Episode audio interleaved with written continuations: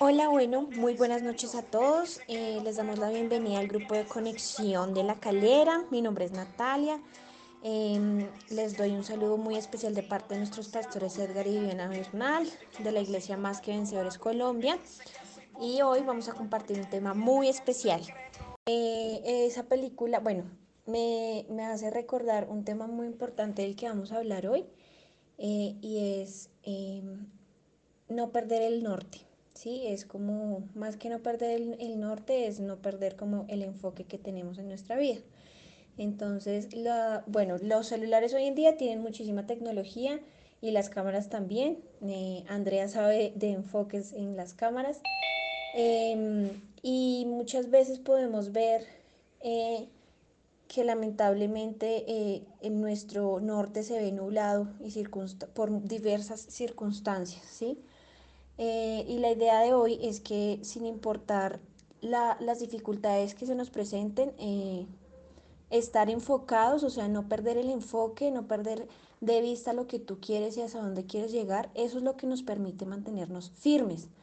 Por ejemplo, el enfoque de un matrimonio. Eh, si tú estás enfocado en tu matrimonio, tú no vas a, a, lastimar a la persona que, con la que te casaste, a tus hijos, entiendes la gran responsabilidad que tienes. Si tú estás enfocado en tu trabajo, sabes que tu meta tiene que ser siempre ser muy productivo, eh, ser el mejor, no sé, en el colegio, en la universidad.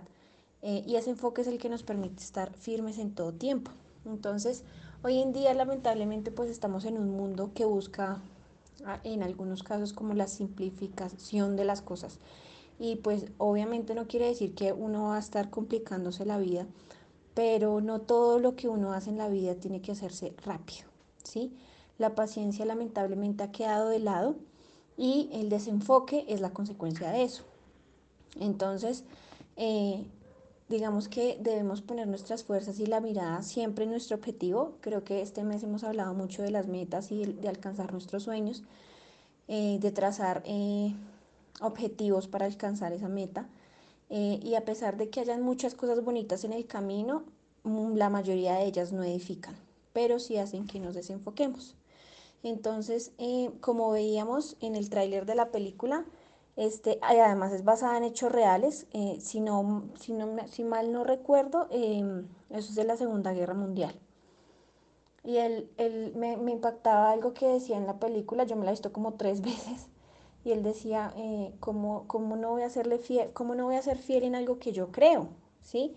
Y cuando la vean, las que no se la han visto, se van a dar cuenta que no es nada religioso, nada de religiosidad, pero él mantiene muy claro lo que él, sus convicciones, y él llegó a la guerra porque, como lo veíamos, él quería ser doctor, pero no pudo, y su papá ya estaba muy viejo para ir a la guerra, entonces él fue a la guerra. ¿Por qué no usaba armas? al inicio de la película, no les voy a hacer, no les voy a ir a, contar la película chismosear, ¿cómo es que se dice? No les voy a hacer spoiler de la película para que se la vean, porque en serio es súper buena. Entonces, em, él le dice al sargento, yo no voy a usar armas, no voy a usar armas. Y ellos le dicen, pero si usted vino fue a la guerra, o sea, y él, y él se ofreció, lo único que les voy a hacer de spoiler es, eh, él se ofreció de paramédico, ¿sí? Y es increíble, o sea, la película te deja... Y al final de la película muestran el Señor, muestran a su esposa. Y él tenía un mantra, que de hecho yo estos días, obviamente ya uno empieza a pensar en el parto. Eh, y yo decía, tengo que pensar positivo. Y mi mantra mm, creo que eh, siempre ha sido, todo lo puedo en Cristo que me fortalece, todo lo puedo en Cristo. Y el mantra de él era, Dios, ayúdame a salvar uno más y él iba y salvaba. Y mientras toda la tropa se fue, él se quedó salvando y sacando de los escombros algunos que habían quedado pues por las explosiones sin sus piernas, sin sus brazos, súper mal heridos. Y además que cuando se la veían se van a dar cuenta, o sea, no solamente era cargarlos y llevarlos hasta un punto, o sea, el man era un, fue un duro completo. Y, y después le, le, le una gran lección a sus compañeros de que no todo era con guerra y como vieron en el tráiler, cuatro de ellos le dijeron, yo creo que esto no es de religión, no es cuestión de religión, sino de cobardía, y le dieron cuál, cuál paliza, ¿no? Y eso nos pasa en la vida, cuando nosotros estamos enfocados y queremos ir tras algo, la vida nos va a mostrar que no es tan fácil llegar y entonces nos va a mandar una y mil piedras y uno decide si se cae o si la recoge y construye con ellas eh, su carácter, construye con ellas la firmeza y la certeza de lo que quiere. Y él hubiera podido decir, no, esta gente me va a dar palo todas las noches. No, si yo cojo un arma, nunca. O la primera vez que, subí, que fue a la guerra, fue, fue súper difícil, pero él seguía siendo fiel a lo que creía y a lo que estaba en su corazón y él sabía que la semilla del cambio eh, estaba en él. Por eso los llevaron a juicio y todo porque él no quería coger un arma y por eso él les decía, o sea, no, no veo por qué haya de malo querer colocar algo de paz en medio de toda esta circunstancia. Entonces, eh, siempre es importante que calculemos y veamos los detalles. Es muy importante y bueno, creo que nosotras las mujeres somos más detallistas que los hombres. Em, y uno debe ser como una persona sensata en medio de la dificultad, en medio del problema, en medio de, no sé, qué sé yo, el banco te llama todos los días porque debes una cuota o no hay trabajo o el alimento está escaseando. Bueno, tantas cosas que vemos a diario, los problemas eh, con nuestro esposo, los problemas con nuestros papás tampoco son fáciles, pero yo creo que la sensatez es algo que nos ayuda como a mantener la cabeza fría y, eh, y a siempre actuar como con la sabiduría que necesitamos. Eh, porque no todo se resuelve, como lo veíamos en el tráiler de la película, de la manera en la que el mundo quiere que se resuelva. No, hay cosas que no, que uno sí debe aportar con su granito de arena de una manera diferente, ¿sí? Y cuando uno tiene esa fe de que todo va a mejorar y que uno sí puede llegar a alcanzar lo que tanto quiere, eh, Dios va a proveer todo lo que uno necesita para eh, concluir esa obra. Entonces, ah, les voy a contar una historia que está en Lucas, ahí como medio resumida, de la importancia también eh, de escoger siempre la buena parte, ¿sí? Una vez fue Jesús, el tal Jesús, dijo Pablo Emilio, eh, con sus discípulos a la casa de dos hermanas que se llamaban Marta y María. Y entonces resulta que Marta eh, apenas vio que llegó Jesús, es como esas mamás, la, mamá de uno siempre está, oiga, vaya, haga oficio que la visita llegó y qué pena que vean el reguero. Y ella pues se fue. Y María, María era más relajada, María se fue a a escuchar a Jesús. Ella dijo, no, pues a ver, el tal Jesús que en ese momento estaba en auge, pues que sanaba y que hacía, mejor dicho, pues yo ir a escuchar a ver el man que tiene por decir. Y ella se fue allá y Marta veía que María estaba allá, parecen irse hermanas acá en la casa, Juliana y Aleja. Juliana es la que siempre está así toda haciendo todo y Aleja es la relajada. Entonces, eh, Alejandra siempre, Juliana siempre está, ay, dígale a Alejandra que ayude. Y uno siempre está, oiga, peleando con Aleja. Y entonces así le pasó a Jesús. Jesús fue como ese intermediario y le dijo, Marta, Marta, ya no te preocupes tanto por esas cosas que sí son importantes, que sí son buenas, obvio, mantener la casa ocupada y limpia, pero que no son realmente importantes. Y eh, haz como María, ella decidió escoger la buena parte, ¿sí? O sea, no, en ese entonces no cualquiera tenía a Jesús en su casa. Y a veces nos pasa eso a nosotros, uno se fija en cosas que, a ver, que sí, que, que, que, que son buenas, pero que realmente no son importantes. Vivimos en un mundo en el que la hoja inmensa blanca y hay un puntico negro y uno se fija en ese punto negro y tú no quitas la mirada del punto negro así todo el mundo te diga, oye, pero mira la magnitud de la hoja que tienes, solamente es un punto negro. Y uno no, es que usted no sabe cómo es mi esposo, usted no sabe cómo es mi, mi mujer, que es una cantaletuda, usted no sabe cómo son mis papás y uno siempre se enfoca en lo malo, ¿sí? Y no se fija en las otras cosas buenas que hay o si quizás ese punto negro que está incomodando tu hoja blanca quiere enseñarte algo, porque para uno siempre los demás están mal y cuesta reconocer que de pronto hay algo mal en nosotros. Entonces, siempre hay que escoger la buena parte, siempre y para eso también necesitamos esa sabiduría de la que hablábamos ahorita. ¿Sí? Entonces,